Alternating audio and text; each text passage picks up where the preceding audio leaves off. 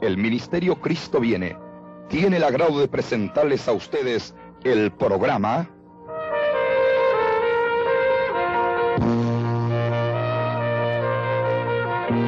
Campañas a través de las naciones.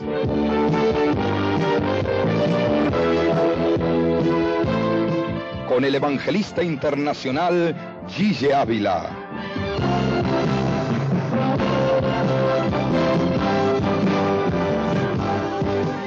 Sea testigo visual de lo que Jesucristo hace en un mundo de incertidumbre en pleno siglo XX.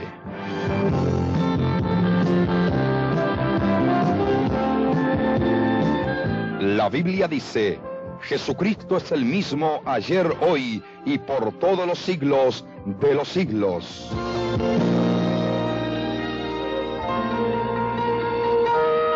Evangelio según San Mateo, capítulo 24, verso 1 al verso 5. Bendito sea Dios. Mateo capítulo 24, verso 1 al 5. Leemos en el nombre del Padre, del Hijo y del Espíritu Santo. Dice la palabra, salido Jesús, íbase del templo y se llegaron sus discípulos para mostrarle los edificios del templo. Respondiendo él les dijo, ¿veis todo esto?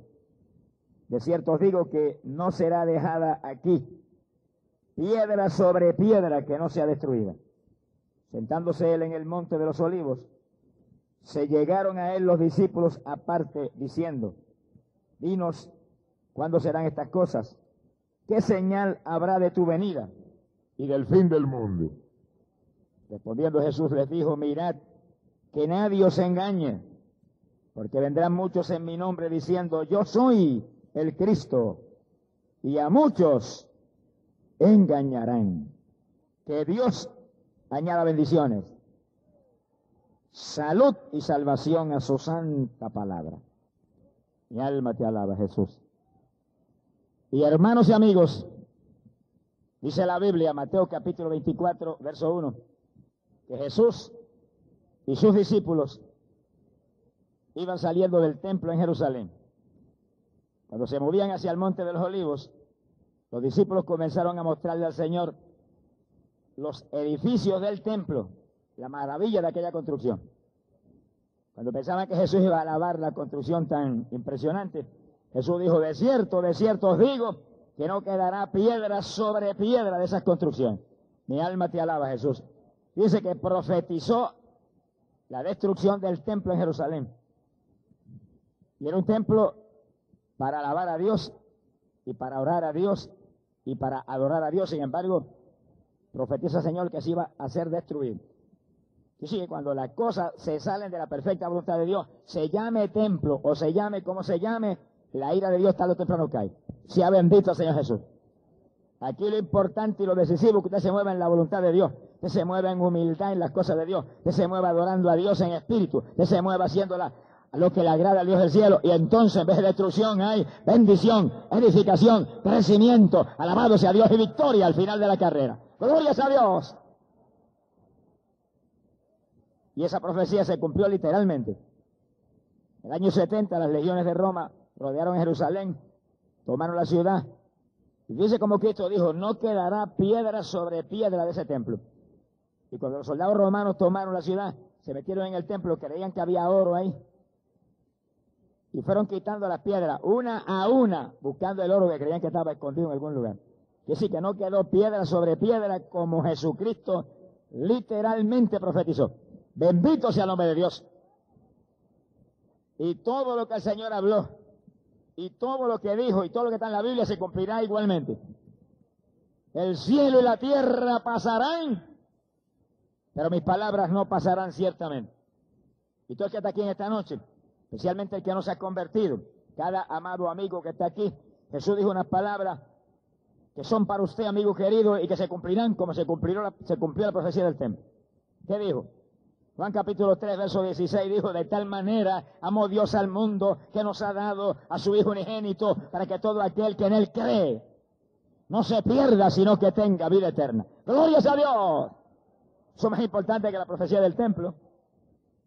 Porque ahí está la salvación de su alma, amigo. Que si usted cree en Jesús, se dispone a vivir para Jesús, acepta a Jesús de todo corazón como único Salvador, tiene un arrepentimiento público ahí sincero que lo vea todo el mundo y comienza a vivir para el Señor, usted no se perderá. Aunque caiga el mundo en pedazos los días de juicio que vienen, aunque se desmorone los edificios al lado suyo, no importa lo que pase, usted no se perderá, porque en Cristo para usted hay vida eterna. Por lo tanto, amigo, en esta noche échele mano a la vida, en esta noche haga alabado sea Dios, un pacto especial con Jesucristo, el Hijo de Dios. Porque amigo, aquí no hay religioncita que salve. Ni aquí hay líder religioso que salve. Ni aquí hay doctrinita que salve. Ni hay sacramento que salve. Aquí salvó ya Cristo Jesús toda la humanidad en la muerte expiatoria en la cruz. El que Él viene no lo echa fuera. El que Él viene le da la fuerza para resistir. El que Él viene lo llena de su sentir. Alabado sea Dios. Lo hace nueva criatura. Para que sea heredero conjuntamente con Él del reino glorioso de los cielos. Así que usted no se vaya de aquí sin Cristo por nada en esta noche.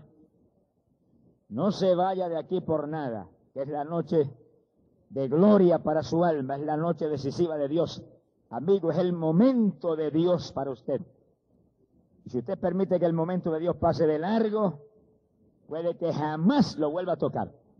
Bendito sea Dios.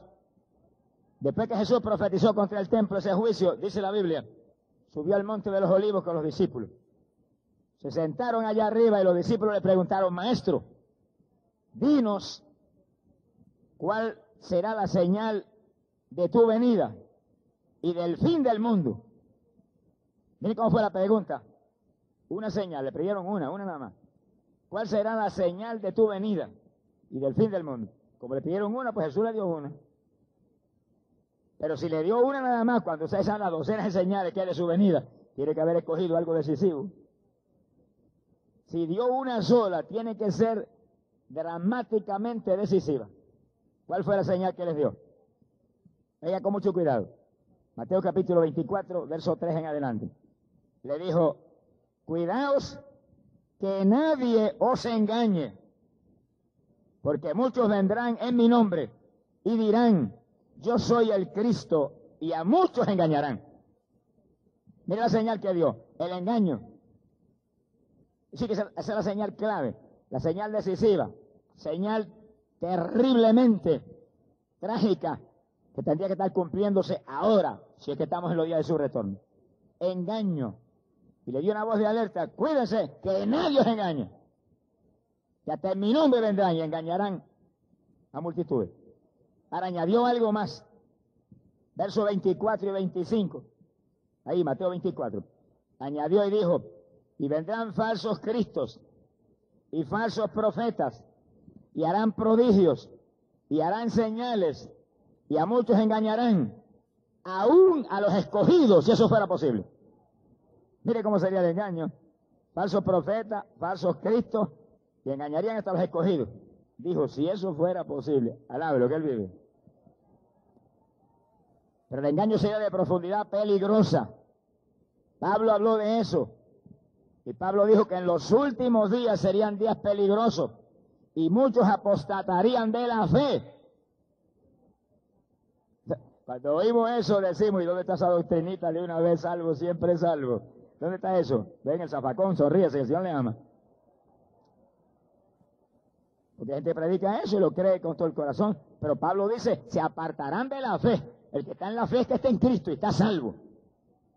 Y si está en la fe tiene el Espíritu Santo porque que no tiene el Espíritu no es de Cristo, dice la Biblia. Gente que tiene el Espíritu de Dios, gente que son salvas, y dice, se apartarían de la fe en los últimos días, dando oído a doctrinas de demonios y espíritus mentirosos. Ese es el engaño que el Señor dijo. Y ahora Pablo viene y lo profetiza con marcada intensidad. Y sí que estamos en día que hay que agarrarse del Señor. Estamos en día que hay que mantenerse humilde. Estamos en día que hay que mantenerse pequeño. Y Dios lo levanta, pero manténgase usted pequeño. Y aunque Dios le encumbre, abajo usted más. Y diga, si no fuera por él, estaría en, el polvo. Alabado sea Dios. Y cuando hable de usted, diga, yo soy indigno. Yo no soy nada. Yo soy incapaz. Yo no podría, pero dependo de él. Voy con su fuerza. Voy en su nombre. Alabado sea Dios. Y eso es todo. Bendito sea su nombre.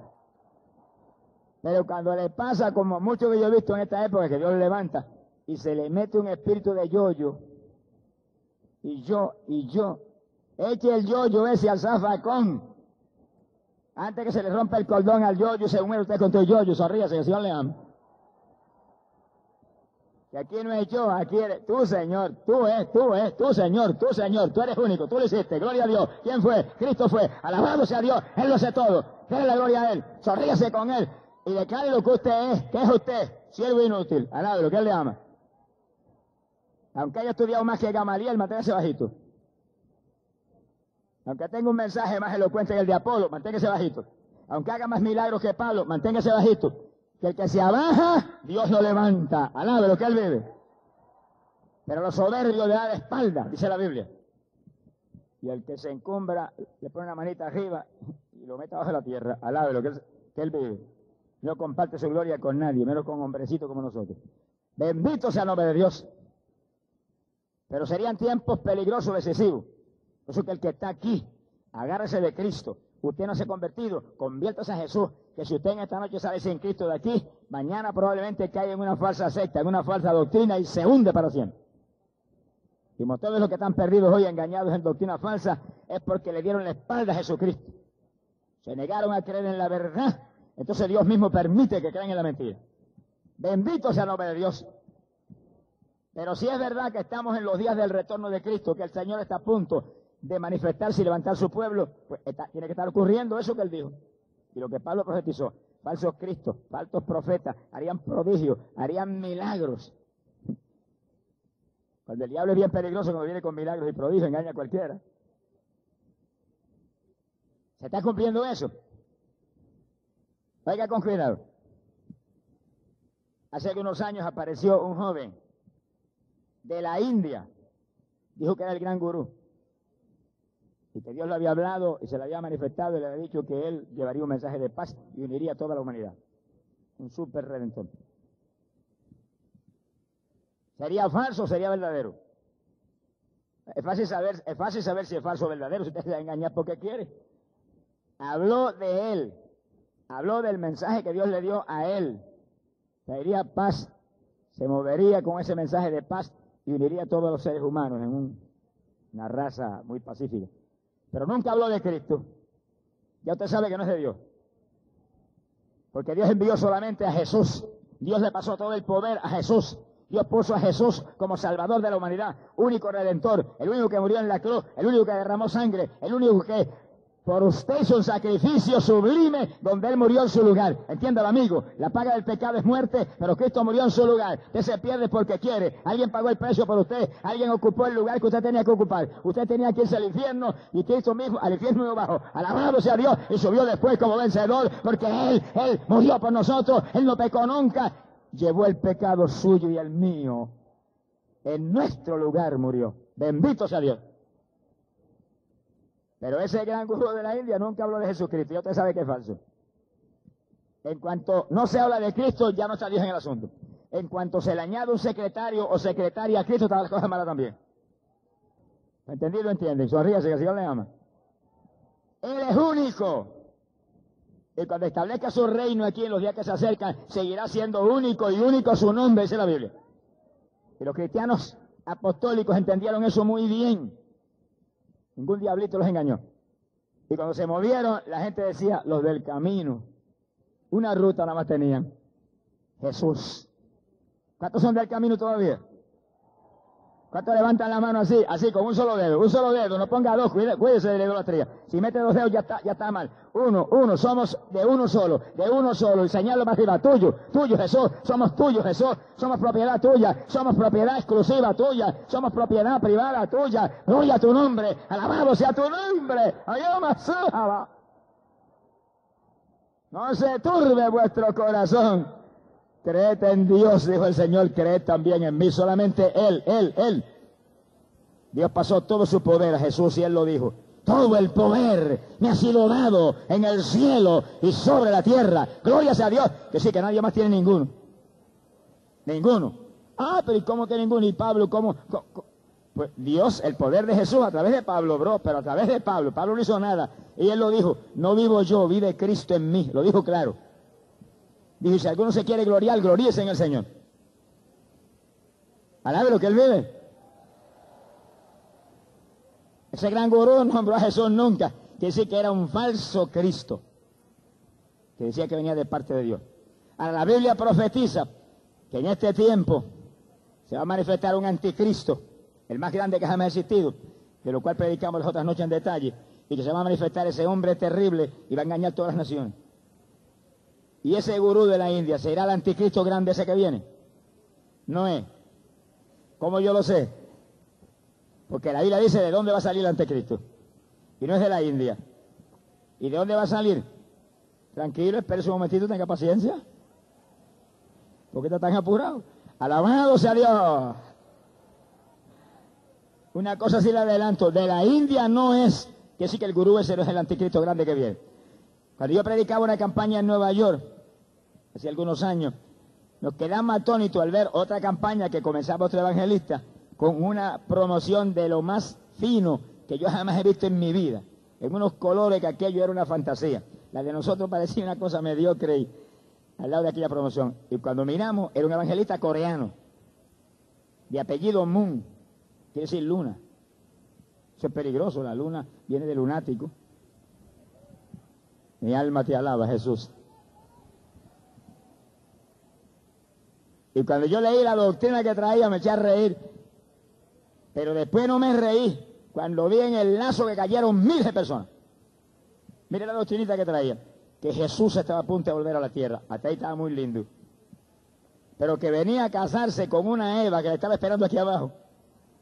Y iban a levantar una super raza de gente eh, íntegra, pura, con poder, con fe sobrenatural. Con ese disparate. ¿Y cuántos seguidores tienen? Hoy en día es un super multimillonario. Mire, que tiene en Estados Unidos propiedades como poca gente tiene. Y le siguen miles y miles de personas. ¿Será ese el anticristo grande que viene? No es. El anticristo grande que viene no viene de Corea. Ese es un coreano. ¿Y de dónde viene el anticristo grande que viene? Paciencia ya mismo, ahorita aquí un ratito. Sonríase, el Señor le ama. Está en la Biblia. Si no estuviera en la Biblia, yo no lo hablaba. Bendito sea Dios. Pero ahí está ese hombre todavía. Y ahora mismo van a levantar obra en Puerto Rico. Cuídense. Donde ustedes vean ese apellido Moon, mire para arriba y diga, no, yo no soy lunático. El sol es tipo de Cristo, pero la luna no, no, la luna no tiene luz. El sol sí tiene luz propia, es tipo de Cristo, pero la luna no. Es una roca en tiniebla. Usted ve que alumbra, es luz reflejada del sol. Sea bendito, Señor Jesús. Y sí que es una doctrina de error trágica, como la del gurú ese, donde multitudes están arrastrados ahora mismo. Y el gurú ese lo más que ha arrastrado es juventud, que le besan hasta los pies. Dice la juventud que está aquí, joven, Cristo te llama, joven, Cristo te ama, joven, Cristo murió por ti, joven, venga Jesús en esta noche, ese sí le puedes besar los pies, ese sí lo puedes abrazar, ese sí lo puedes besar, ese sí lo puedes adorar, porque ese es Dios Todopoderoso, alabado sea Dios, que murió por ti en la cruz en un cuerpo humano, para darte la vida que solo Él puede dar. Bendito sea su nombre. Juventud y en día despierte, joven, que esto está a punto de terminarse. Y si usted no avanza y viene a Cristo, va a perder su juventud y su salvación. Si usted avanza y agarra a Cristo en lo poco que falta para su venida, usted va a saber lo que es gozo y paz. Porque Él prometió aquí, aquí en esta vida terrenal, gozo y paz que sobrepuja todo entendimiento, que se mete en lo profundo del espíritu del ser humano y en todo minutos, en todos segundos, tenemos alegría. Y durmiendo, estamos alegres. Y despiertos, estamos alegres. Y comiendo, estamos felices. Y vienen problemas, y se los entregamos al Señor y seguimos felices. Porque ya no tenemos problemas. Él lleva nuestras cargas. Él nos alivia. Él nos da victoria en todo. Alabe a Jesús. Joven, venga Jesús en esta noche y sálvese. Antes de que sea tarde. Gloria al nombre de Jesús. En Puerto Rico. Pero país también se luce de vez en cuando.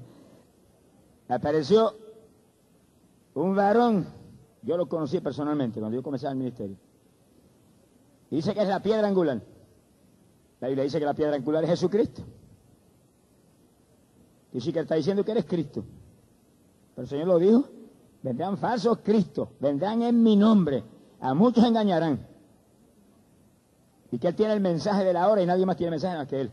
Pues se pierde casi todo el mundo entonces, porque imagínate con 5 mil millones de personas que hay aquí abajo, ¿cuándo va a alcanzar esa multitud del solo? ¿Con qué?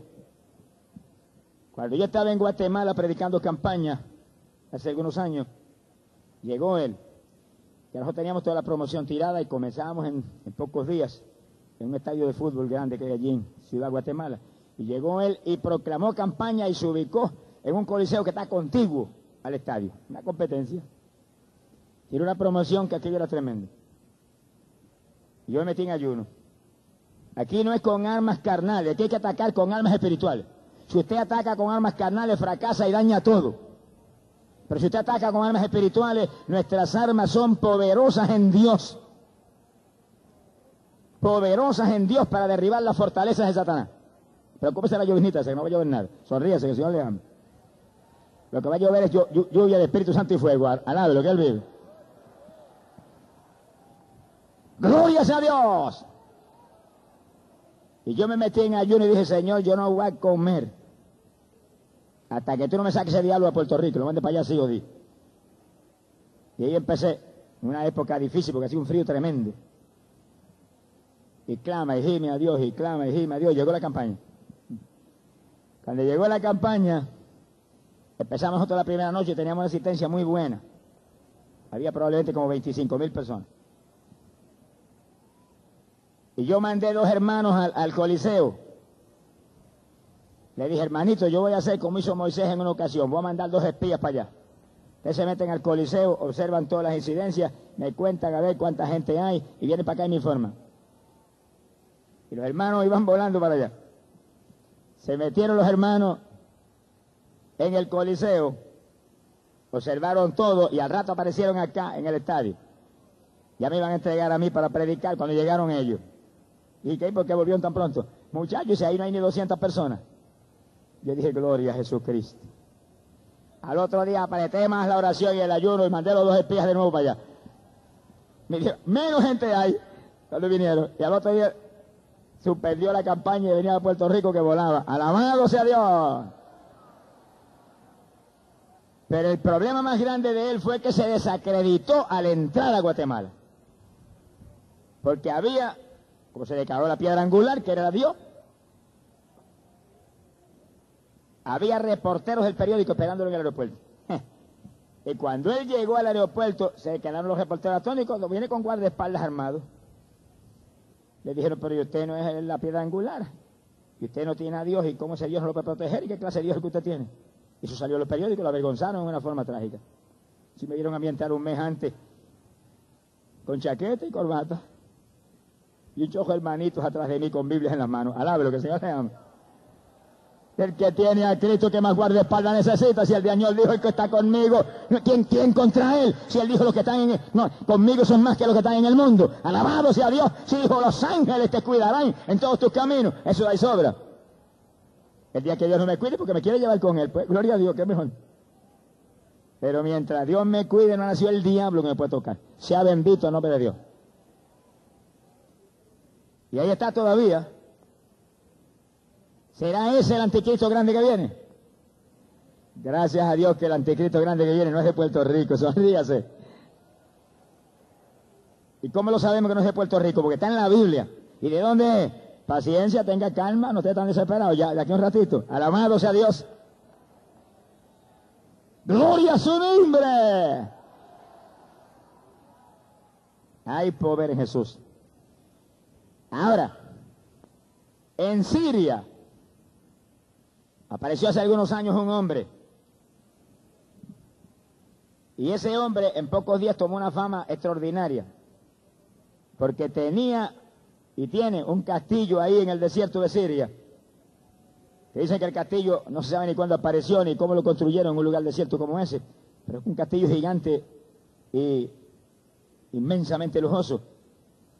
Y la cantidad de gente que lo sigue, eso es extraordinario. Y se hablaba de poderes sobrenaturales que se manifestaban en él. Y como se habló tanto del hombre, unos ministros de Miami se reunieron y dijeron, vamos a ir a visitar a ese hombre, vamos a ver qué es lo que hay. Se mandaron para allá, para Siria. Mandaron a pedir una entrevista y el hombre que le llaman el príncipe le dio la entrevista. Mire, no hay cosa peor que un cristiano entrometido. Sonríese que el Señor le ama. No se entrometa donde Dios no lo envíe. Que el verdadero creyente el verdadero creyente, sea el creyente que sea o el ministro que sea, no se mueve si Dios no lo envía y si Dios no le confirma. Si Dios no le confirma, no se meta, no vaya, y menos donde hay eh, poderes sobrenaturales satánicos que se manifiestan, menos. Le va a pasar como le pasó a un hermanito aquí en Puerto Rico, usado por el Señor, y un varón de Dios. Pero le dio con meterse en un culto de cierta dama que había aquí como con 10.000 seguidores, que se murió y se fue al infierno.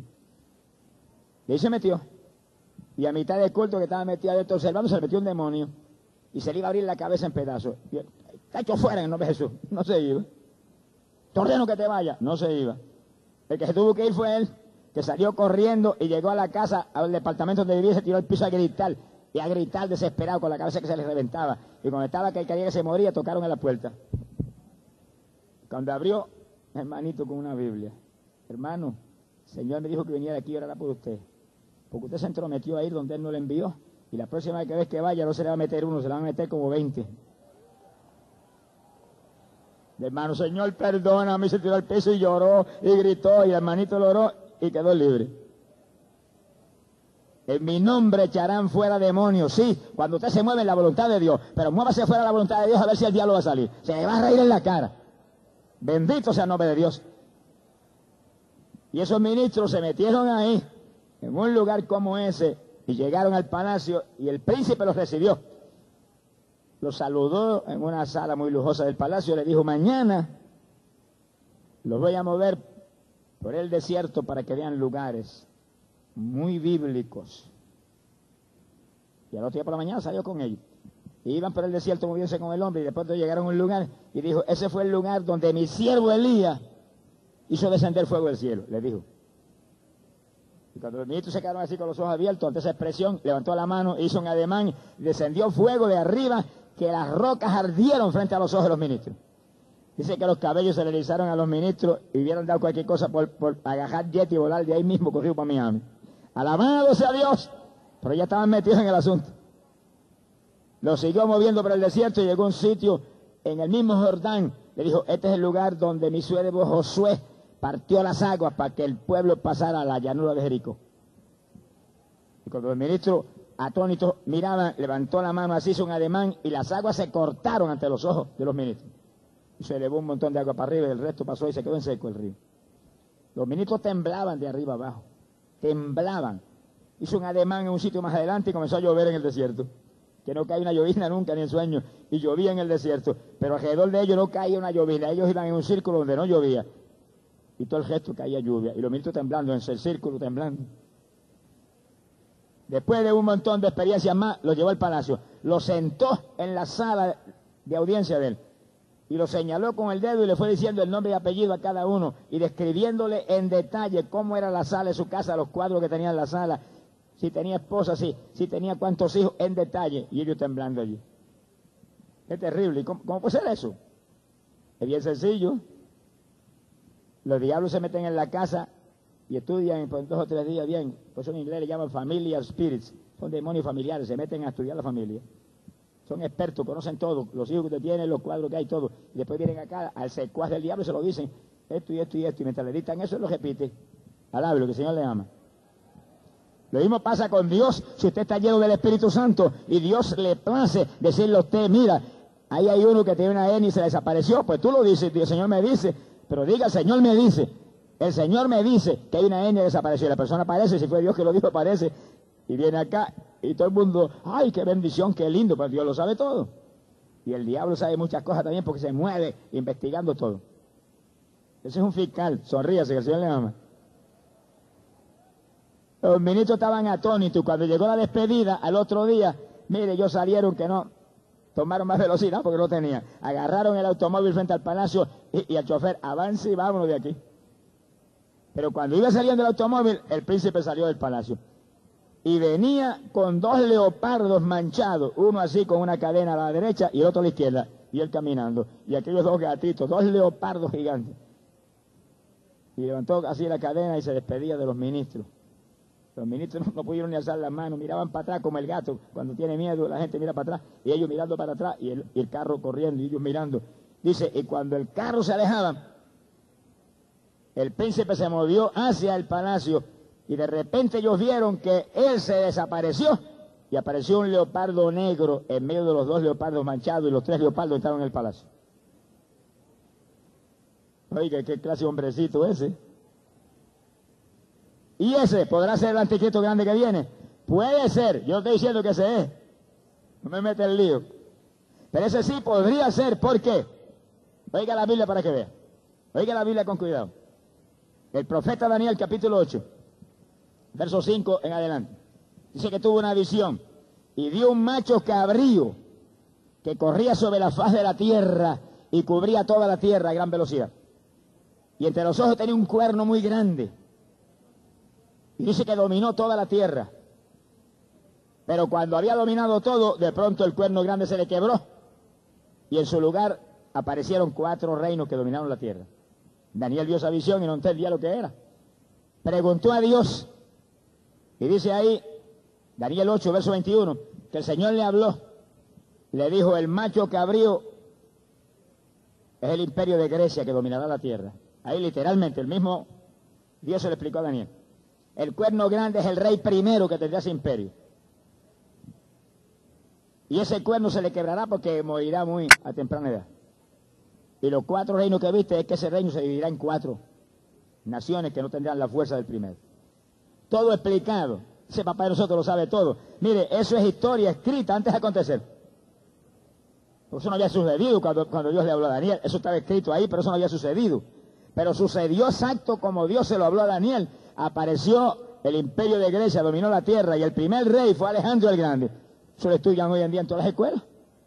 Pero Daniel lo supo antes de estudiarlo en las escuelas. Y antes de suceder ya Daniel lo sabía. No es que Daniel era más inteligente que nosotros, es que Dios se lo habló. Dios sí sabe todas las cosas. Dios sí es inteligente. Por eso, amigo, si usted es inteligente, agarre a Dios en esta noche. Muévase con Dios. Pero entiéndalo, amigo, sin Cristo no tiene a Dios. Sin Cristo nadie tiene al Dios del cielo. Porque el Padre envió al Hijo y la vida está en el Hijo. El que tiene al Hijo tiene al Padre que envió. Pero el que no tiene al Hijo no tiene al Padre, sino que la ira de Dios permanecerá sobre él para siempre. Gloria a Dios. Como Daniel profetizó y escribió, así sucedió literalmente. Apareció el imperio de Grecia, acabó con Media Persia, que era el imperio mundial de esos días. Y Alejandro el Grande fue un, un genio militar. Pero bien joven, cuando ya había dominado toda la tierra, de pronto se murió. El cuerno grande fue cortado. Y el imperio se dividió en cuatro eso es historia. Lo único que faltó a Daniel es poner los nombres de los países. Pero lo dijo que se dividiría en cuatro, que no serían tan fuertes como el reino anterior. Y si usted estudia historia, se lo dice que el imperio de Grecia, cuando Alejandro el Grande murió, se dividió en cuatro reinos. Tracia, Macedonia, Egipto y Siria. Cuatro. Y de uno de esos cuatro, Daniel vio en visión que surgía otro cuerno y la palabra cuerno implica rey o poder para gobernar. Y que ese cuerno se movía y se extendía hacia el poniente y hacia el mediodía y hacia la tierra amada. Ese es Israel. Es decir, que tomaba un dominio increíble ese cuerno. ¿Y salió de dónde? De uno de los cuatro en los que se dividió Grecia. Siria, Egipto, Macedonia o Tracia. De uno de los cuatro salió ese hombre. Y ese hombre dice que un hombre de rostro rígido, de rostro violento, experto en intrigas y en engaños, que haría guerra y dominaría por la fuerza a naciones fuertes, y que haría guerra y dominaría la tierra amada, Israel, y haría guerra contra los santos, el pueblo de Dios, y le sería dado vencerlo y que engañaría a las naciones y traería paz, paz con engaño, y traería prosperidad y todo el mundo se engañaría. Y tendría fuerza sobrenatural, pero no fuerza propia, dice. ¿Y dónde sacó la fuerza? Léalo que en Apocalipsis 13, verso 2 dice que el diablo le pasa todo su poder y toda su autoridad. Fuerza total del diablo está en ese hombre. Ese es el anticristo grande. Y mire de dónde sale. Del territorio que ocupó Grecia en aquellos días. ¿Por qué yo dije que se puede ser el hombre? Porque es un sirio. Y Iglesia se dividió en cuatro reinos y uno de los cuatro es Siria. Pero yo no dije que ese es. Puede ser el, anticristo o el falso profeta, puede ser cualquiera de los dos. Pero No estoy diciendo que ese sea. Ahora, del anticristo sabemos una cosa, en algún sitio está ahora mismo. Y tiene que ser un hombre que responda más o menos a las cualidades de ese, lleno del poder del diablo, lleno de la ciencia de Satanás, como Alejandro el Grande, un genio militar. Un hombre de influencia terrible, sagacidad. Bueno, todas las cualidades del diablo estarán en él. Así como en Cristo todas las cualidades del Dios viviente están, así en el anticristo todas las cualidades del diablo están. El diablo es una mímica de lo que Dios hizo. Todo el poder de Dios vino sobre Jesús. Y Jesús se movió con toda la autoridad y el poder de Dios y lo dijo, todo el poder me ha sido dado en el cielo y sobre la tierra. Y nada sucede si no es por su palabra. Y el diablo hace lo mismo con ese hombre. Toda la autoridad, todo el poder, la fuerza de Satanás estará en ese hombre. Sea bendito el Señor Jesucristo. Quiere decir que ese podría ser el hombre. Si eso no es, una cosa sabemos, el hombre va a aparecer en breve. Y se va a manifestar y va a engañar todas las naciones. Pero antes de que el hombre aparezca, hay un Cristo que aparece y levanta a su pueblo y se lo lleva para el cielo. Eso lo probamos en detalle las otras noches en el mensaje sobre el anticristo. No vamos a repetir eso. Pero Cristo viene, se acerca el momento. Todo esto nos muestra que estamos bien en los últimos días. Todo esto nos muestra que hay que prepararse. Todo esto nos muestra que ya no es época de jugar a la religión ni quedarse en una religión muerta. Es época de moverse al Cristo vivo y agarrarse de Él. Porque solo hay vida en Jesús. Solo hay poder y victoria en Jesús. Solo hay un Salvador. Cristo Jesús, el Hijo de Dios. Salga de la idolatría, salga de la hechicería, salga de la brujería, salga del clavo muertos, salga de las religiones muertas, salga de los engaños satánicos de este tiempo infernal y final. Venga Jesús, esa es la única verdad de Dios en esta tierra y sálvese. Que pronto será tarde. Gloria al nombre de Jesucristo. Bendito sea Dios. Harían prodigios, harían señales sobrenaturales engañarían hasta los escogidos si eso fuera posible. Eso es lo que viene, el engaño más grande que jamás se ha visto es el que viene próximamente sobre la tierra. Hay de los que estén sin Jesús en esos días. Y hay de los creyentes evangélicos que se queden abajo cuando suene la trompeta. Porque miren lo que dice Daniel, que le será dado poder sobre los santos para vencerlo. Y santos son creyentes de la iglesia. ¿Y por qué se quedaron? Porque eran santitos nada más. Alaba lo que el Señor le ama. Gente a media en el Señor, gente conforme, gente, sí, yo soy de Cristo, sí, tengo el bautismo del Espíritu Santo, pero se le ha apagado la lámpara casi porque no ora lo suficiente ni buscan a Dios como deben. Y entonces cuando están, están en la consagración que deben estar, la lámpara le parpadea cuando suena la trompeta y se quedan vírgenes insensatas. Hay de ellos en esos días que vienen. Van a tener que estar dispuestos a perder hasta el cuello para salvarse en esos días. Pero los creyentes que están firmes, los creyentes que conocen su negocio espiritual, los creyentes que guardan la palabra, que están humillados a Dios haciendo lo que dice la Biblia, viviendo una vida ahí profundamente espiritual, dando testimonio de Cristo a la humanidad, orando, de madrugada, de rodillas, clamando a Dios porque estamos esperando el traslado, de madrugada, sonríase, no se ponga triste ahora, alabe lo que Él vive, de madrugadita, mientras la humanidad duerme nosotros, aquí estoy, prepárame, lléname del Espíritu, mira que yo voy contigo, límpiame, santifícame más, si hay algo malo, Dios para quitarlo, si hay algo que falta, dime para añadirlo, y ahí, reclamando, ese es el pueblo que será, un pueblo con hambre y sed de Dios, bienaventurados que tuvieran hambre y sed de la justicia, esos serán saciados, nos saciaremos, viajes sin escala, hasta el tercer el cielo. Alabado sea Dios, Cristo viene. El fin se acerca. Pronto será tarde. Millares van a saber lo que es los juicios de Dios, incluyendo montones de evangélicos que no están firmes ni buscan a Dios como deben buscarlo. El remordimiento va a ser grande. Los pecadores sabrán de esto por noticias, por los periódicos, la televisión. Y cuando aparezca la careta del anticristo y se sonría, Van a decir, es el diablo. Pero se quedaron. Mi alma te alaba, Jesús. Se ha glorificado el nombre de Dios. Los pecadores lo serán por noticia. Pero el pueblo de Dios, en cuanto se desaparezcan, un grupo se tirarán a gritar al piso. El rato me quedé. Qué remordimiento terrible.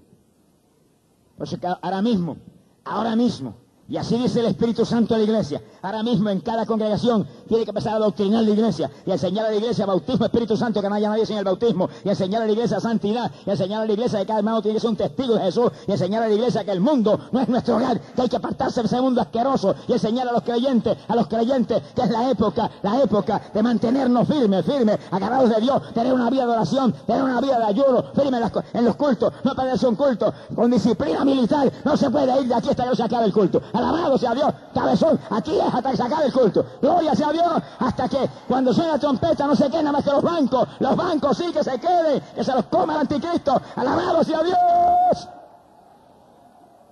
Pero los creyentes volemos, pero hay que entrarle al pueblo en doctrina firme de santidad y de consagración, porque montones evangélicos están más muertos que vivos en todas las iglesias.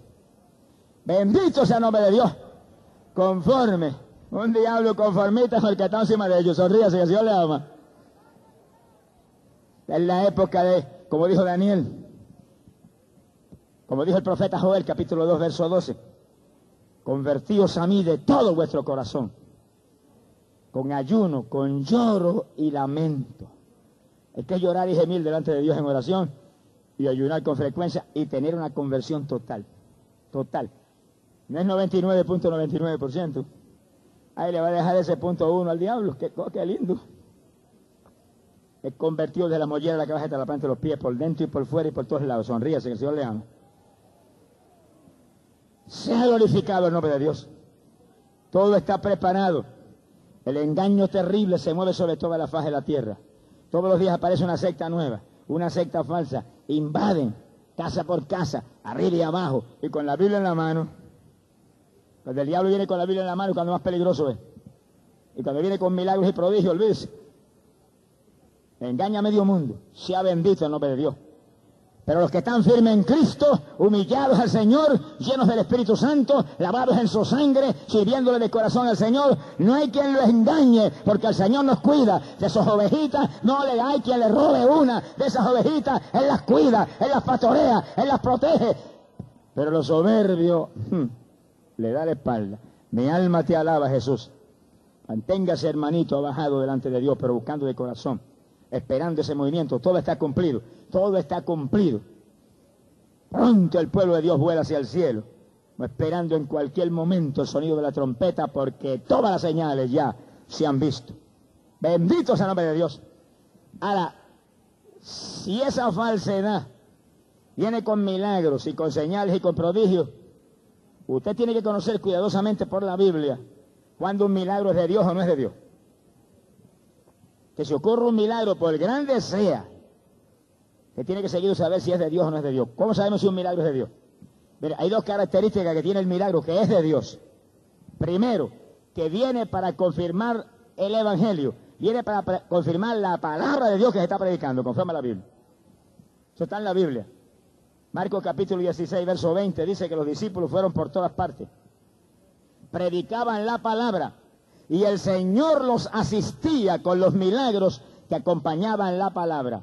Milagros para confirmar el mensaje de que solo Cristo salva su sangre, y únicamente su sangre limpia el pecado, su espíritu te va a llenar, su fuego va a entrar en ti para que tengas su fuerza, para que puedas rechazar las tentaciones del diablo, para que santidad vivas aquí abajo y en el tiempo que se acerca vueles con él para el cielo. Alabado sea Dios, el Evangelio. Es decir, que el milagro que es de Dios viene para confirmar esa palabra. Que predicamos aquí en esta noche a Cristo y Cristo. Y cuando oramos por los enfermos, hace milagro y decimos, ¿quién fue? Cristo fue. Esos milagros sabemos que son de arriba, porque confirman solamente la palabra de Dios. Hay un segundo punto. Si el milagro de Dios, es para mover la gente a creer en Jesucristo y convertirse a Él. Jesús mismo lo predicó. Dice que muchedumbres le seguían viendo los milagros que obraba. Y él dijo, para que si no creen por la palabra, que crean por los milagros. ¿Que crean en quién? ¿En él? ¿Tienen más que una fe?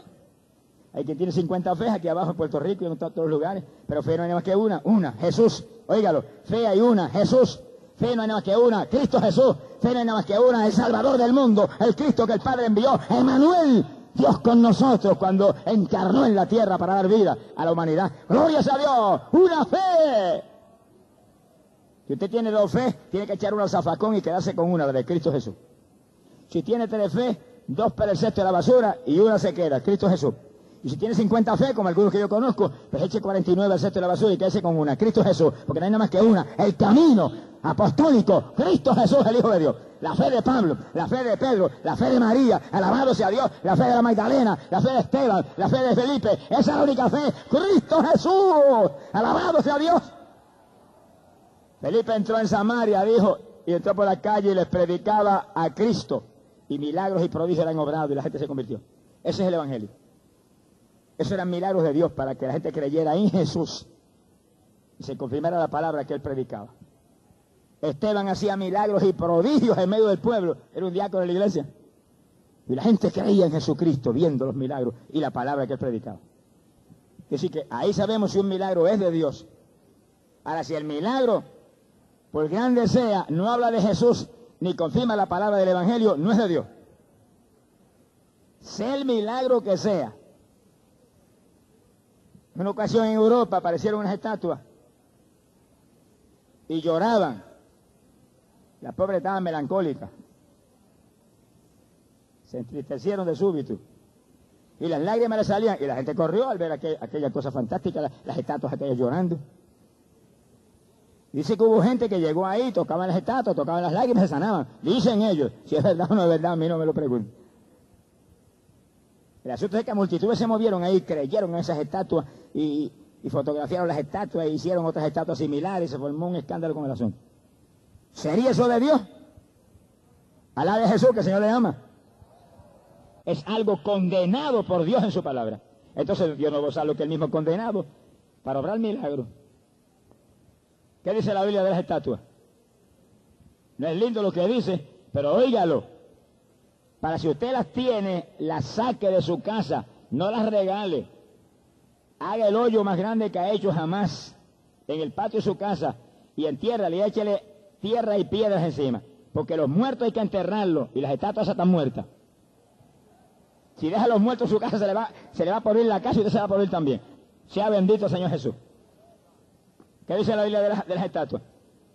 En Éxodo capítulo 20, verso 4, la Biblia dice, no te harás imagen ni escultura alguna de lo que hay en el cielo, ni en la tierra, ni en las aguas debajo de la tierra. No te postrarás ante ella ni le rendirás culto. Porque yo soy Jehová tu Dios, un Dios celoso. Alabado sea Dios. Bueno, si usted, si usted, conforme a la Biblia, es esposa del Señor, Ahora somos novia, pero ya mismo vamos a ser esposa. Naturalmente que Dios no va a compartir su amor con nadie. ¿Qué esposo que tiene su esposa va a compartir el amor de su esposa con otro? Pues si nosotros no hacemos eso, menos el Dios del cielo. Y él dice que es un Dios celoso. Él no quiere que usted comparta su amor con nadie. Y menos con estatuas o imágenes muertas, paralíticas, mudas y sordas. Que ni andan, ni comen, ni ven, ni oyen, ni hablan se murieron de, ese tiempo. Alabado sea Dios. Y así que Dios prohíbe, no te harás. Ah, eso lo tenemos de adorno. La Biblia no dice eso, dice, no lo hará. En cuanto las tiene, ya está en pecado, ya está en idolatría. Ah, yo no adoro eso, lo venero. ¿Qué venera ni adoro? No me hago esas cuentos. Y cuando yo estaba en eso, había un San Antonio, allá donde estábamos nosotros y todo el mundo lo besaba. Eso es idolatría, eso respira muerte. Los idólatras no entran en el reino de los cielos. La Biblia dice algo más. Deuteronomio capítulo 17, capítulo 27, verso 15. Deuteronomio 27, 15 dice, maldito el hombre. Eso suena feo, pero eso es lo que dice la Biblia. Maldito el hombre que hace imagen o estatua de fundición, abominación a Jehová. Es decir, que estatuas o imágenes que se hacen son abominables a Dios. Dios las aborrece. Y hay maldición para el que las hace, maldición para el que las vende, maldición para el que las compra, maldición para el que las carga, maldición para el que las viste, maldición para el que las, enseña y las tiene en sus templos. Hay maldición, tan malditas por el Dios del cielo. Sálgase de la idolatría que es maldición para usted. Venga Cristo Jesús. En Cristo es al revés. Hay bendición en Cristo. Hay salvación en Cristo. Hay paz en Cristo. Hay gozo en Cristo. Hay salud en Cristo. Hay reino de los cielos en Cristo. No hay infierno en Jesús. Alabado sea su nombre. Las puertas del infierno no prevalecen sobre los de Cristo Jesús. Bendito sea el Señor. Yo sí que aparecen unas estatuas llorando. Y la gente corriendo a tocar las lágrimas. Y que algunos digan que se sanaron. Usted sabe que es del diablo el asunto. Aunque se sane gente, si es que se sanó alguien. Es de Satanás para engañar a la gente y tirarlos en idolatría. Es una trampa satánica. Cuando el milagro es de Dios, solamente se habla de Cristo. Cuando el milagro es de Dios es confirmar la palabra como está en la Biblia. Si no es así, no es de Dios. Y el Señor lo profetizó, cuidado que era Dios engaña, harán prodigios, harán señales. Engañarán hasta los escogidos, si eso fuera posible. En una ocasión llegué yo a Chile a predicar. Ya había ido dos años anteriores y me conocía medio mundo en el país. Chile es distinto a Puerto Rico. En Chile, cuanto periódico hay, se mete en la campaña. Y mete la televisión en la campaña. Y emisoras de radio. Eso sabe todo el mundo de la campaña en días. Ellos vienen, ellos vienen como cuestión de noticia. Aquí no es noticia, pero allá sí es noticia. Y publican todo, lo positivo, lo negativo, pero sale todo y es una promoción tremenda. Y cuando yo llegué el tercer año que yo fui a Chile, llegué, había reporteros esperándome en el aeropuerto. Me dijeron, mire, aquí ha sucedido algo terrible, extraordinario, y queremos saber si es de Dios o no es de Dios. Y dije, explíqueme. Le dije, pues mire, hay una jovencita, tendrá como 12 años, una niña. Se llama Yamilet. Y se mueve por los parques y dicen que toca a los enfermos y se sanan. Y se llenan los estadios. Y los miembros de la religión grande de Chile corren también para allá. Y todo el mundo se mete ahí. Y hacen filas de kilómetros la gente. Ella toca, va tocando a la gente. Y algunos dicen que se han sanado hasta de. ¿Será eso de Dios? Yo dije, ¿qué predica? No predica nada, le pone la mano a la gente y sigue andando. Y dije, pues ya la cosa no está muy linda. Porque si no predica nada, no, el Evangelio será predicado a todas las naciones. Aquí tiene que predicarse el Evangelio y sé que es de Dios el asunto. Y pero alguna doctrina tiene que tener, algo tiene que haber. Me dijo, sí, hay un testimonio. Que tuvo un sueño y se le presentó una muerta que se murió hace 200 años y le dijo que tenía dones y se los iba a dar a ellos. Yo dije, pues eso es el diablo de la mollera a la cabeza de la planta de los pies.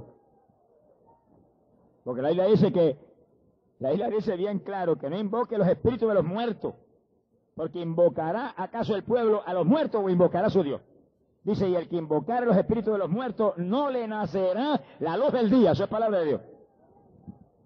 Es que, es, es increíble. ¿Cómo una persona puede apostarse delante de una estatua muerta cuando hay un Dios vivo que tiene los brazos abiertos para recibirnos y que dice que busca adoradores verdaderos que le adoren en espíritu a Él? O, clamar a un muerto cuando hay un Cristo vivo resucitado que está como abogado a la diestra del Padre que dice, clama a mí y yo te responderé, estoy atento a vuestras oraciones, el que a mí viene no lo echo fuera, pues corra Jesús y deje los muertos, corra Jesús y deje las estatuas, corra Jesús y deje toda esa mentira satánica que lo van a enviar a la condenación, avance, Cristo le llama. Yo me metí en el libro de mi vida, por esos reporteros son terribles se fueron y en la portada de esos periódicos son nacionales allá apareció Gigi Ávila dice que lo de Yamilé es del diablo. Yo dije, ay, me votaron de Chile. Yo salí de Santiago, en el hospital, que iba que volaba al amanecer al otro día, para la ciudad de Temuco, donde tenía la campaña.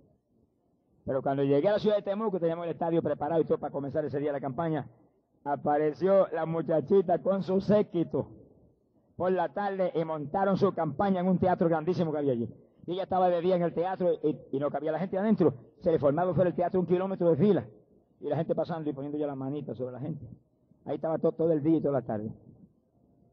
Y un barril al lado para recoger el dinero que cada cual traía. Y yo en el estadio por la noche. Eso era una guerra y los reporteros venían y me abordaban. ¿Y qué te dice? ¿Por qué tú no le hables? ¿Por qué tú no tienes confraternidad con ellos? Porque eso es del diablo. Y yo no soy amigo del diablo, soy enemigo del diablo.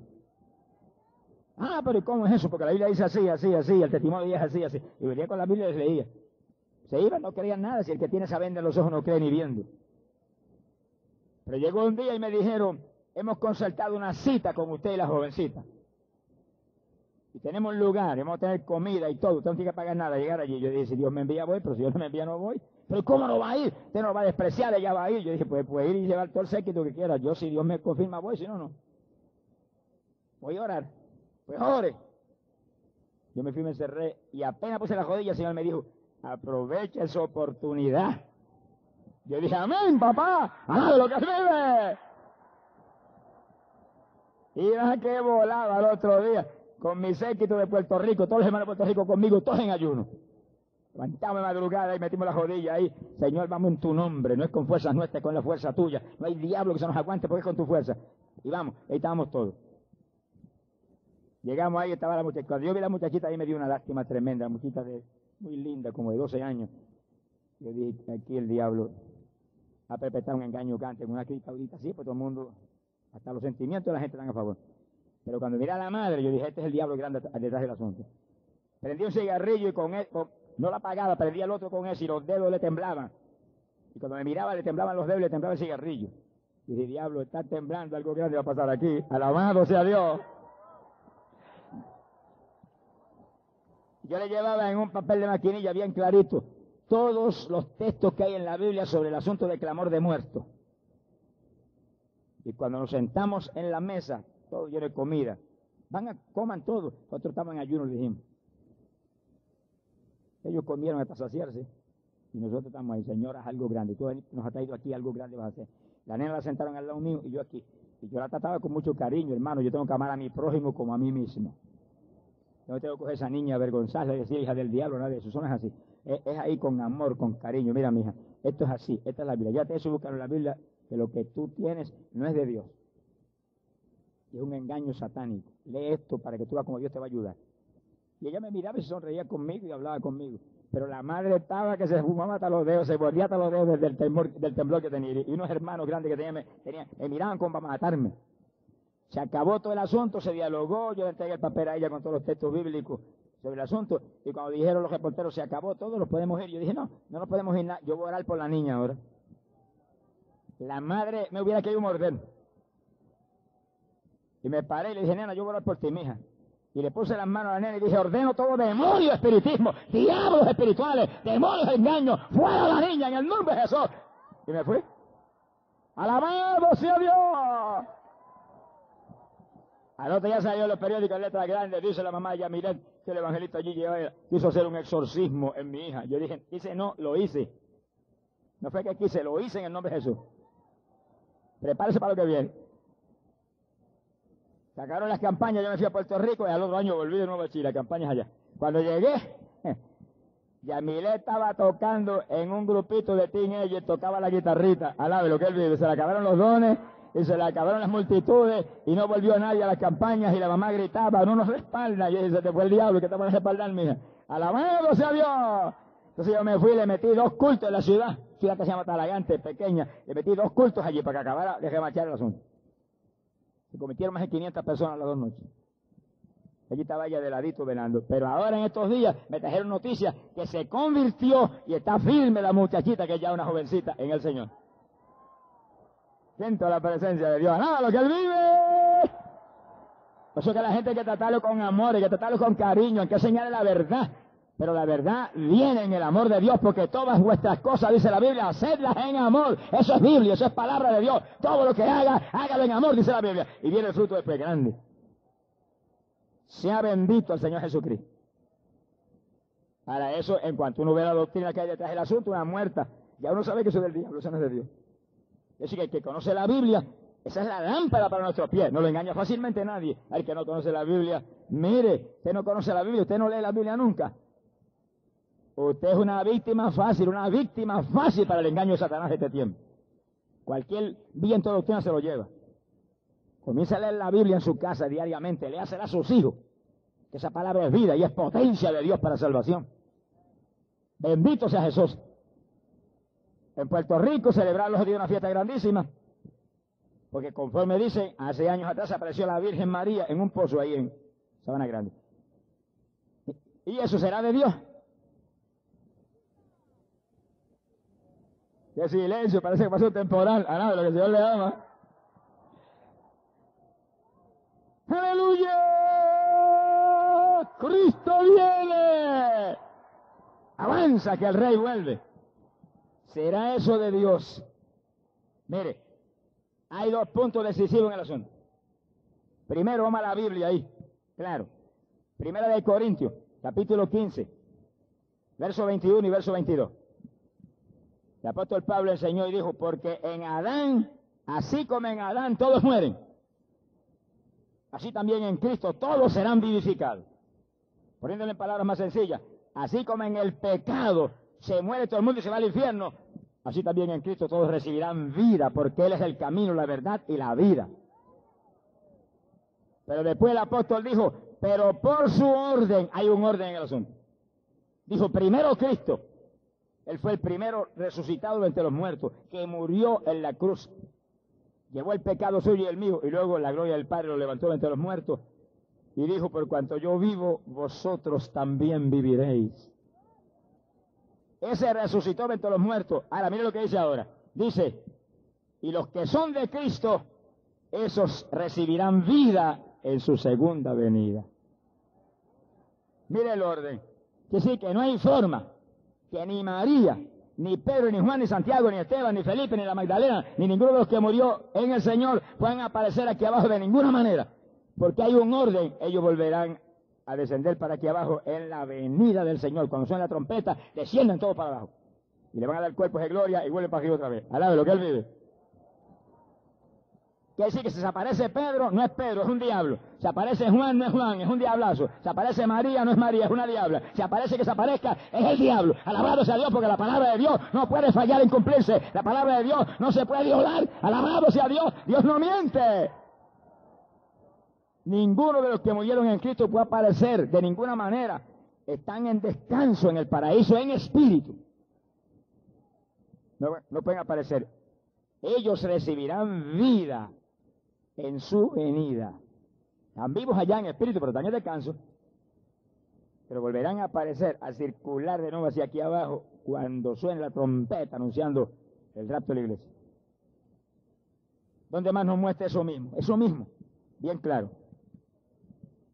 En segunda de Timoteo, capítulo 4 y verso 7, el apóstol Pablo dijo estas palabras que son dramáticas en cuanto a esto.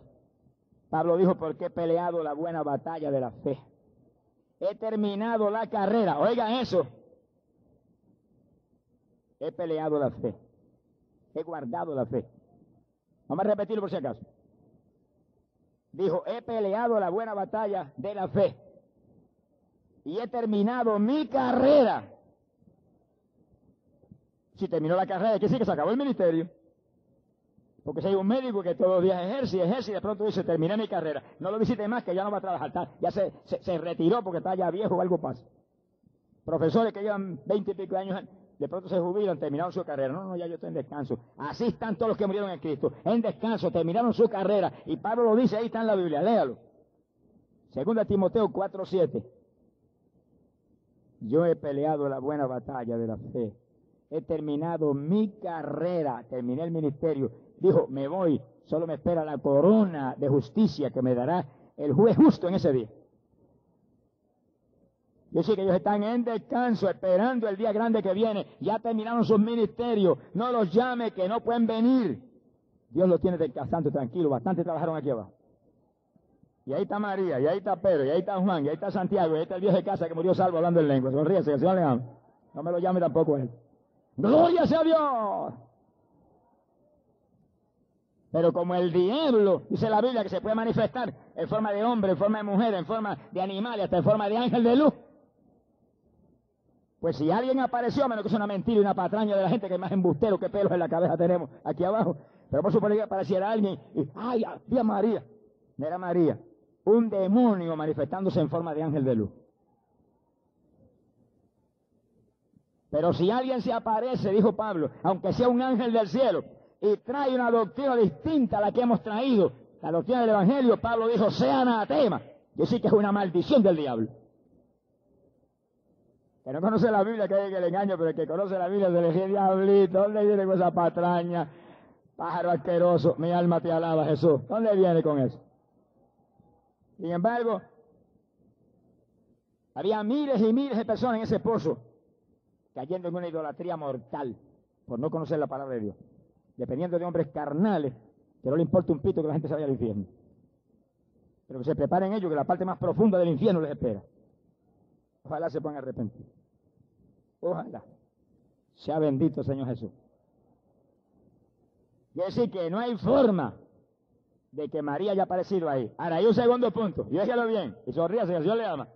Si María se hubiera aparecido, que no es posible, pero si se hubiera aparecido María, se hubiera parado firme y hubiera dicho, adoren a Jesús, pídanle a Jesús, Él es Emanuel, Dios cuando se manifestó en carne, yo soy una criatura, yo no puedo hacer nada, yo no tengo poder, el poder está todo en Él, porque ella era sincera, ella no era mentirosa, ella no era una idólatra, ella no era una hipócrita, era una mujer fiel, sincera, humilde, honesta. Si apareciera ella, diría, acaben de romper las estatuas que se vayan al infierno, corran, conviértanse, rompan todos esos collares religiosos, échenlos al zafacón, que aquí no hay nada más que un solo Señor, alabado sea Dios, que es el único mediador para Dios y ustedes es Cristo Jesús. Gloria a su nombre. Bendito sea Dios. Cuando conocemos la Biblia no ha sido diablo que nos engañe. Pero mientras usted no conoce la Biblia, el diablo, ese payaso charlatán, se le ríe en la cara. Y después se le va a parar encima a usted. Y cuando se muere y salga del cuerpo, se lo va a llevar para abajo. Y te va a decir, te déjate engañar, necio. Pero ya es tarde. Ya será tarde. Así que no hay posibilidad de que María apareciera en ningún sitio. Ella sí va a aparecer pronto, cuando sea la trompeta que descenderá hacia abajo a recibir cuerpo de gloria. Porque fue fiel a Dios y solamente creyó en Jesús. Haga como María y se salva. Haga como María, que María fue fiel y pura y santa y limpia. Y todas las mujeres que están aquí vistan como María.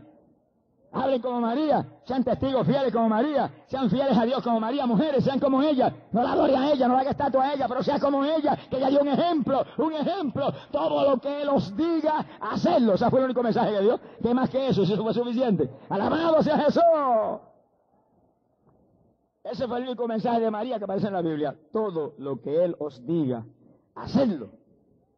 Porque Jesús no era ninguna criaturita, era Dios cuando encarnó para mostrar su gloria a la humanidad en esta tierra impía. Bendito sea Dios. Vamos a un punto ahora y póngase el cinturón de seguridad y agárrese. Y terminamos. ¿Y cómo sabemos cuál de los siervos que hablan y predican este y aquella religión son de Dios y cuáles no son? ¿Cómo sabemos si el siervo es de Dios o no es? ¿Cómo sabemos si los pastores son de Dios o no? Sabíase que Dios le ama. ¿Cómo se sabe si este hombrecito que está aquí arriba es de Dios o no es? Que tiene que saber, no se puede engañar de nadie. Mire, hay tres puntos decisivos para saber si el siervo es de Dios o es del diablo. Porque aquí abajo hay siervos de Dios y siervos de Satanás. ¿Cómo lo sabe? Hay tres puntos. Tres puntos decisivos. Óigalo con cuidado. Estos son cuestiones de la Biblia. El primer punto. El primer punto. Óigalo con cuidado. Si el siervo es de Dios, sucede lo que Cristo dijo. Por, por sus frutos los conoceréis. Por su fruto. ¿De qué fruto hablaba? Los frutos del Espíritu. Porque si el siervo de Dios, tiene que tener el Espíritu de Dios. Y si tiene el Espíritu de Dios, los frutos del Espíritu se manifiestan en él. Y en los frutos del Espíritu hay uno que si ponemos ese, ese cubre todo. Uno. Hay frutos lindísimos del Espíritu, pero uno, uno hay que cuando tenemos ese lo tenemos todo. Y ese es el amor. Y si es siervo de Dios, tiene que estar lleno del amor de Dios. Ahora, ¿qué implica eso? Oiga con cuidado, porque la Biblia dice, y si dieras tu cuerpo para ser quemado y no tienes amor, nada eres. Y si das limosna de todo tipo a la gente y no tienes amor, nada eres. Quiere decir que no, es que te dar limosna. Eso Dios le agrada, pero eso no es. No es cuestión de hacer sacrificio y caminar con una cruz de palo 20 kilómetros. No es cuestión de, vestirte de prieto de blanco. No es cuestión de ponerte un, lazo color rosa y decir, estoy ahora de luto. Nada de esa pamplina, no es nada de eso. Es el amor lo que va a mostrar que tú eres de Dios. Ahora, ¿cuál amor es ese? Lo dice la Biblia bien clarito. Tanto amó Dios al mundo que dio su Hijo unigénito para que todo aquel que en Él cree no se pierda, sino que tenga la vida eterna. El amor es el que hace cualquier sacrificio para que se salve su prójimo, para que el prójimo escape del infierno, para que el prójimo se convierta a Cristo. El que tiene ese amor es el siervo de Dios. Alabado su nombre. Porque puede, ser, puede tener milagros y profetizar y no importarle un pito que se salve la gente, lo que importa es el dinero. Ese es de aquellos que en aquel día le dirá al Señor, le dirán Jesús, en tu nombre echamos fuera demonios, profetizamos, hicimos prodigio, le dirá, apartados de mí, jamás os conocí. Jamás os conocí. Mire qué cosa terrible. Porque en cuanto el Señor te conoce, su amor se manifiesta en ti. En cuanto conoces a Cristo, te llenas del amor de Dios. Y ya tú piensas, las almas, salva las almas, y lloras por las almas, y ayunas por las almas, y oras por las almas, y gimes por las almas, y te mueves solamente con un, pensamiento, que se salven las almas, sana a todos los enfermos, pero que se salven las almas, que escapen, y cuando se salvan, nos llaman los nombres, ahí, y ora por ellos de madrugada, y no permite que se aparten de ti, y no permite que el diablo los engañe de nuevo. El que tiene ese amor, ese siervo de Dios. Ahí no hay engaño. Sonríase que el Señor le ama. Y estamos en días en que muchos se apartarían de la fe dando oído doctrinas de demonios espíritus mentirosos. Cuídese. Y falsos cristos y falsos profetas vendrían, harían señales y cuantas cosas y engañarían a multitudes. A multitudes engañarían. O sea, aquella mujer que se murió aquí en Puerto Rico había 10.000 seguidores. Y se murió, se le llevó el diablo y sigue en pie el asunto. Son engaños terribles, terribles. Pero el amor de Dios está ahí, firme en el siervo de Dios. Eso es un punto, es el, más decisivo, el más importante. Pero después vienen dos más que están en la Biblia. Segundo, si es siervo de Dios, milagros y prodigios son obrados cuando predica el Evangelio. Pablo predicó y Dios hizo milagros. Pedro predicó y Dios hizo milagros. Esteban predicó y Dios hizo milagros. Felipe predicó y Dios hizo milagros. Y donde quiera se predicó, en los días apostólicos hubo milagros. Y la Biblia dice que tenemos que estar en las primeras obras, que no nos podemos salir de las primeras obras porque eso es lo único que Dios ha establecido. Es un reto. Oiga, esto no se enoje conmigo. Es un reto para cada siervo de Dios que en todo culto que tenga, sea aquí en una campaña o sea en la iglesia, haya milagros de Dios. Porque en cada culto se tiene que predicar la palabra. Y a veces que hay culto y no se enseña la palabra. ¿Y qué cultito fue ese? No se enoje conmigo, que yo le amo. En cada culto la palabra es lo principal, porque la palabra es vida, es pan que vino del cielo a dar vida, alimento. Y ese alimento hay que servirlo en todos los cultos. Y si se sirve eso y se por los enfermos, hay milagro, porque Dios confirma su palabra. Alabado sea Dios. Eso es decisivo. Que el mundo vea que lo que nosotros tenemos y la iglesia del mundo tiene es muy distinto.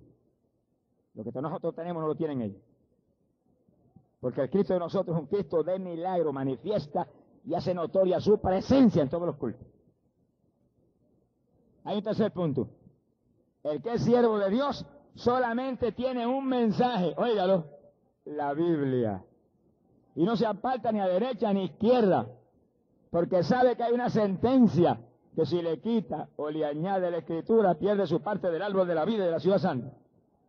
Y el apóstol Pablo dijo no ir más allá de lo escrito, porque toda escritura es divinamente inspirada. Tres puntitos. Abre esas orejas y oye. Permite que la palabra de Dios entre en lo profundo de tu corazón, que no te engañe nadie. Cristo lo dijo, mirad, que nadie os engañe, porque vendrán aún en mi nombre y a muchos engañarán. Y así hay montones hoy en día, en el nombre de Jesús.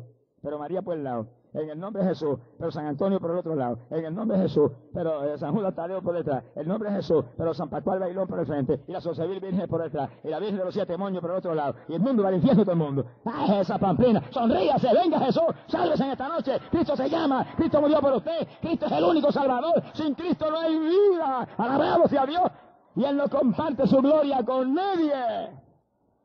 Bendito sea su nombre. Mensaje más lindo para todo Ponce y todo Puerto Rico, para las emisoras, es solo Cristo salva. Oiga otra vez, solo Cristo salva. Oiga otra vez, solo Cristo salva. Si no le gustó, oiga de nuevo, solo Cristo salva. No hay nadie más que pueda salvar. Solo Él murió por usted. Solo su sangre limpia el pecado. Avance, conviértase a Él y escape, que pronto será tarde. Gloria sea Dios. Bendito el nombre de Jesús. Estamos bien en los últimos días. Esta no es época de dejarse usted engañar, amigo amado. Porque va a encontrar de pronto que Dios se llevó el pueblo y usted se perdió para siempre aquí abajo. Avance y venga Jesús. Contaban dos esposos, esposo y esposa cristianos. Iban en un automóvil hacia la ciudad de Boston, en Estados Unidos. Iban por una cajetera de esas enormes, solitarias. De pronto viene una persona que le pide transportación. A menos que Dios le hable, ni un loco se para. Pero ellos sintieron como un toque interno y se detuvieron. Se acercó la persona, lo saludó, abrió la puerta de atrás del automóvil y se sentó. algunas palabras más con ellos y se fueron bien tranquilos porque era un hostel tan agradable y tan simpático. Y cuando iban a buena velocidad por aquella autopista, de pronto el hombre de la parte atrás le ha gritado con voz como de trueno, Cristo viene pronto. Han dado un salto los dos hermanitos que, la cabecita le chocó con el techo del automóvil. Y los dos se le olvidó la velocidad que llevaban y miraron para atrás. No había nadie en la parte atrás del automóvil. Frenaron el automóvil, se detuvieron, lloraban los dos, gritaban, se abrazaban, estaban histéricos. Y decían, pero ¿cómo? ¿Por dónde salió? Si íbamos como a 70 millas por hora, ¿por dónde salió? No puede ser. Cuando terminaron, se tranquilizaron un poco y dijeron, bueno, vámonos. Donde veamos gente, el primer lugar que veamos gente en esta cajera solitaria, no, nos paramos y le damos este testimonio aunque nos digan que estamos locos. Se fueron. Después de viajar muchos kilómetros, ven un negocio de gasolina. Aquí es. Llegaron y se detuvieron. Salió el dueño del negocio. No se acercó al automóvil y dijeron, nosotros nos vamos a echar gasolina, tenemos bastante. Lo que venimos a contarle es algo que nos pasó en la carretera, unos cuantos kilómetros atrás. Nos pidió transportación un hombre, sentimos detenernos, le dimos transportación. Se sentó en el asiento de atrás. Y cuando íbamos a gran velocidad, nos ha gritado a toda voz, Cristo viene pronto. Y cuando los dos miramos para atrás, ante aquella voz tan poderosa y de tanta autoridad, había nadie en el asiento atrás del automóvil. Y miraban al hombre diciendo, este se va a reír, nos va a decir loco. Y el hombre se puso pálido. Y los miraba y no podía hablar. Y cuando recuperó y le vino la voz, le dijo, ustedes son el quinto automóvil que se detiene aquí hoy, trayéndome a mí la misma historia. Alabe lo que él. ¡Ay, Samaya, Sama! ¡Cristo viene! ¡Cristo viene! Y eso fue hace unos poquitos de años. Pero ahora el mensaje no es Cristo viene pronto. Ahora el mensaje es Cristo viene ya.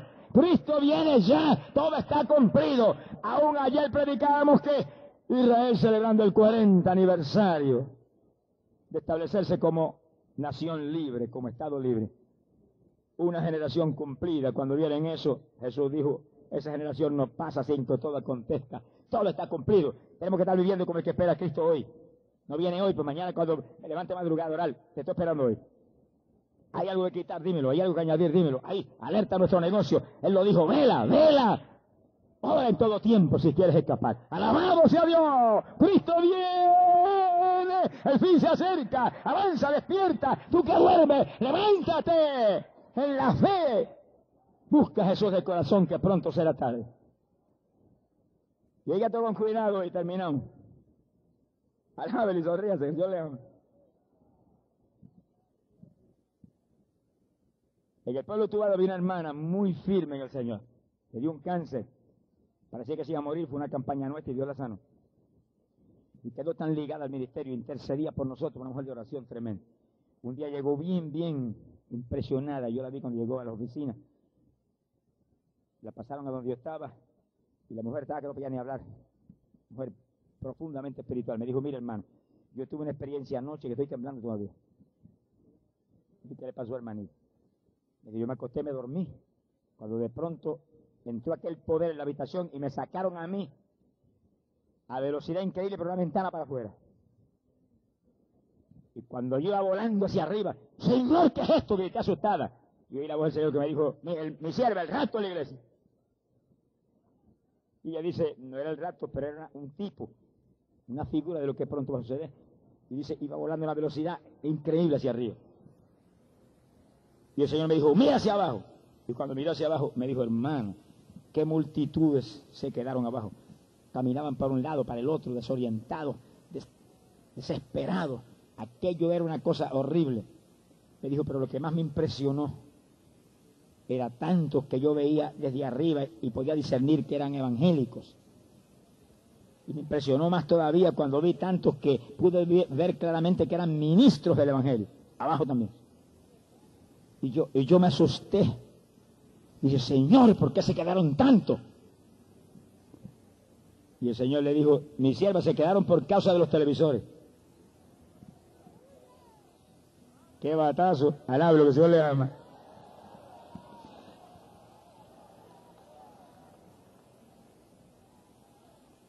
E- Entienda eso.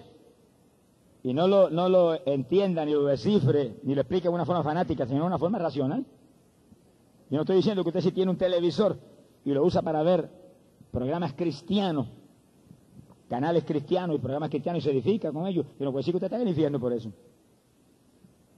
Pero montones de evangélicos y aún montones de gente que tienen ministerio, tienen televisores y lo mismo ven el programita cristiano que los edifica, que después ven en una novela mundana. O después ven lucha libre. Más perdido que el diablo, sonríase, que el Señor le ama. O después ven boxeo. O cualquier cuestión mundana. Y la Biblia dice que la amistad con el mundo es enemistad contra Dios y adulterio espiritual. Los adúlteros no entran ni en sueño. Yo tenía una campaña en una gran ciudad en Estados Unidos y a mitad de campaña me espanté. Si parezco el corazón me hubiera muerto de repente. Cuando el pastor principal de la campaña, con una iglesia grande, ayudándome como nadie, llegó de temprano por la mañana y estaba orando con su esposa. Vengo aquí para que ore por mí por mi esposa. Y amén, ustedes oran por mí también. No, usted por nosotros. ¿Y y ustedes no van a orar por mí? Me dijo, mire, venimos a convertirnos.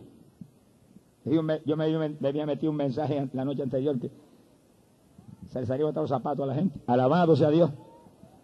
Venimos a convertirme. Yo dije, ¿cómo es eso? ¿Te, te, te de broma hoy? No, de broma no. Y de jodillas porque lloraban.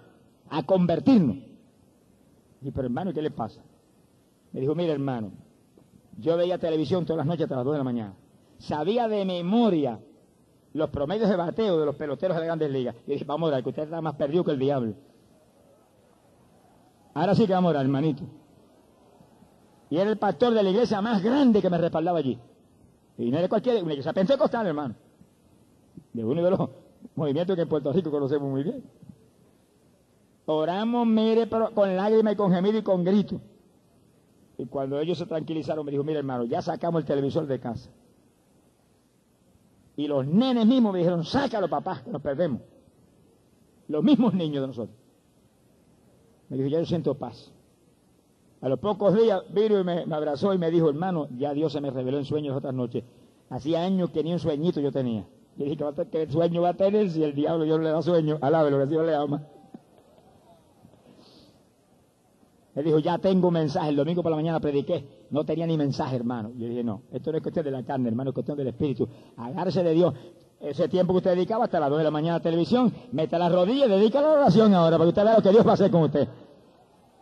Mira, hermano, si el pecador está en la televisión hasta las 12 de la noche, hasta las 1 de la noche, y el pecador se levanta al amanecer a trabajar, y yo veo a la gente pecadora en las calles ahí con su gorro de metal a las 5 de la mañana, y yo digo, ¿qué pasa? Y los cristianos durmiendo, y esta gente para trabajar tiene más ánimo que, que- que la partida de vagos que hay hoy en día, que se llaman cristianos. No, hermano, vamos nosotros. Esfuérzate, sea valiente, que el tiempo se acaba. Avanza, hermano, madura a orar. Avanza, hermano, acuéstate un poquito más tarde, mete las rodillas y ora. Avanza, domina esta carne, que Pablo mismo decía, domino la carne, la sujeto. No sea que yo predicando vaya a quedar descualificado. Hay que buscar a Dios, hay que limpiar nuestras vidas, hay que limpiarse por dentro y por fuera. Tiempo, tiempo final decisivo. Alabado sea Dios, hay que consagrarnos. Conságrate a Dios si quieres irte con la trompeta. Y voy a decir esto porque Dios me dijo que lo dijera esta tarde. Y tenemos que unirnos. Un reino dividido no subsiste, eso es una sentencia de muerte en la Biblia. Y yo le digo esto a los pastores con todo el respeto y el amor que yo les tengo como hombres y mujeres de Dios. Si yo me mostró que dijera esto, que ustedes peleen con todo por conseguir una unidad total del pastorado en toda la región. Porque no es que yo lo diga, es una orden del jefe. Es una orden de Jesús. Él lo dijo, Padre, que sean uno como tú en mí y yo en ti, para que puedan creer que tú me has enviado. No es cuestión de la denominación sola, hay que unirnos todos, una denominación y la otra y la otra, todos unidos ahí en un bloque militar, espiritual, poderoso, para que se le caiga el rabo al diablo en todo el territorio y la gente perdida en la idolatría, en la hechicería, en la droga, en el vandalismo se puedan salvar. Si se mueren millares, la culpa es de nosotros que andamos desunidos y desbandados. Uno por allá y otro por acá, y a veces ni se saluda tampoco. Y algunos están enojados con otros. Esos enojados no se van ni en sueño en el rato. Alabe lo que él. Alabado sea Dios. Cristo viene. El fin se acerca. Aleluya. Pronto la puerta se cerrará. Y todo el que esté a media se queda. Sea evangelista como yo, o sea pastor, o sea un líder de organización, sea quien sea, un maestro de la palabra, sea quien sea, un profeta, el que esté a media se queda. El que esté enojado con los hermanos se queda. El que esté en fricciones con los demás hermanos se queda. El que no esté firme, consagrado, buscando a Dios, lleno del Espíritu, se queda. Que esté harto de televisión y de lucha libre y boxeo, se queda peleando aquí abajo con el mismo diablo que, que es el que lo tiene engañado. Esta es época decisiva, hermano. Santos espíritu, alma y cuerpo, irreprensibles, volaremos en el momento que viene para el cielo. Prepárate para el encuentro con el Señor. Cristo viene ya. Todo se ha cumplido. Y la trompeta está a punto de sonar. Avanza que en breve la puerta se cerrará y entonces será tarde para clamar. Esta es tu noche, amigo. Acepta Jesús y escapa, sálvate. Y hermano, conságrate, que el Señor te llama. Ven. ¿Alguno tiene sed? Venga a mí y beba, dice el Señor. Ven y bebe de el agua de la vida de gratis. Y prepárate que volamos en breve para el cielo. Vamos a cerrar nuestros ojos. Inclinemos nuestras cabezas, cada hermano, cada amado amigo. Mire al Señor, mire a Jesús, amasíjaba.